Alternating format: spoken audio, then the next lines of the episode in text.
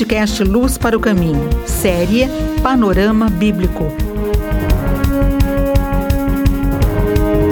Tema de hoje, 2 Coríntios.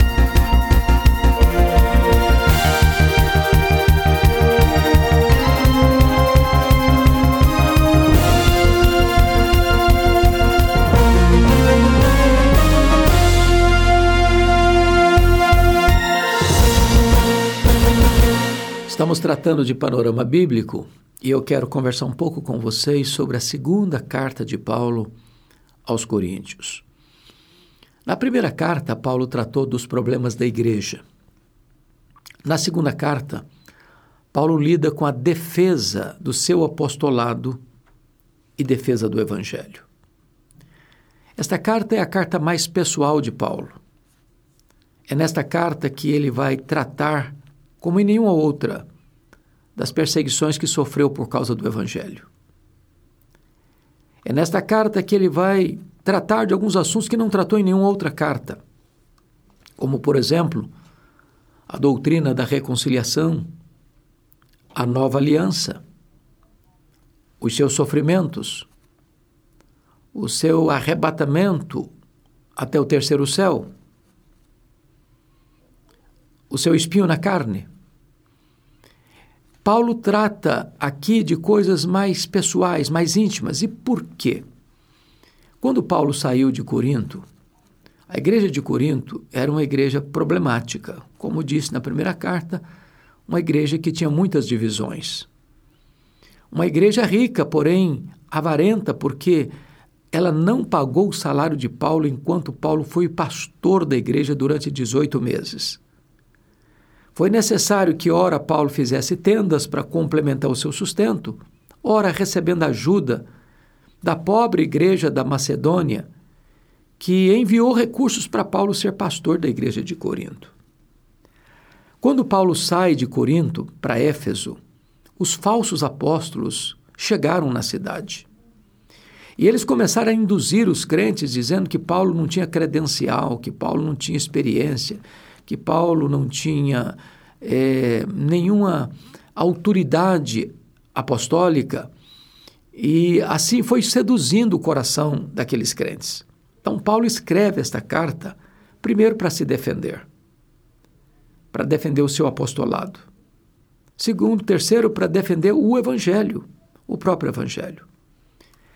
Nesta carta, Paulo lida de uma maneira muito linda com uma das verdades mais sublimes da Bíblia, que é a doutrina da nova aliança, começando no capítulo 2, versículo 14, quando diz: Graças, porém, a Deus, que em Cristo sempre nos conduz em triunfo, e por meio de nós manifesta a fragrância do seu conhecimento, tanto nos que são salvos como nos que se perdem.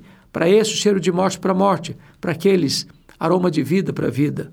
Mas quem, porém, é suficiente para essas coisas? E ele vai responder no capítulo 3, a nossa suficiência vem de Deus. Então, Paulo vai lidar com esta verdade tão maravilhosa que ele teve que aprender na caminhada do seu ministério. Depois, Paulo vai tratar da grande doutrina da reconciliação, mostrando que tudo provém de Deus, que nos reconciliou consigo mesmo por intermédio de nosso Senhor Jesus Cristo e nos deu o ministério da reconciliação. E agora nós rogamos aos homens que se reconciliem com Deus.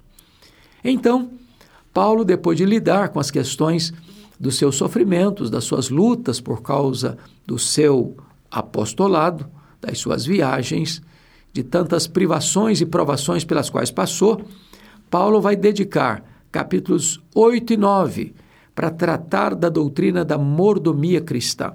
Então, Paulo dá o testemunho das ofertas que ele está recolhendo entre as igrejas gentílicas para enviar à pobre igreja da Judéia.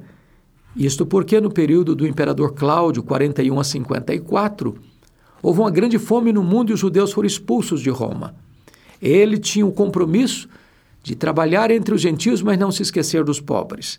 E aqui nos capítulos 8 e 9 desta carta, Paulo dá as diretrizes desta mordomia cristã no levantamento de ofertas para atender uma necessidade pontual os pobres da Judéia. Então, Paulo, depois, lá no final da carta, no capítulo 12, ele vai contar a sua experiência para, a contragosto, defender o seu apostolado diante das acusações e críticas dos falsos apóstolos. Que experiência gloriosa ele teve.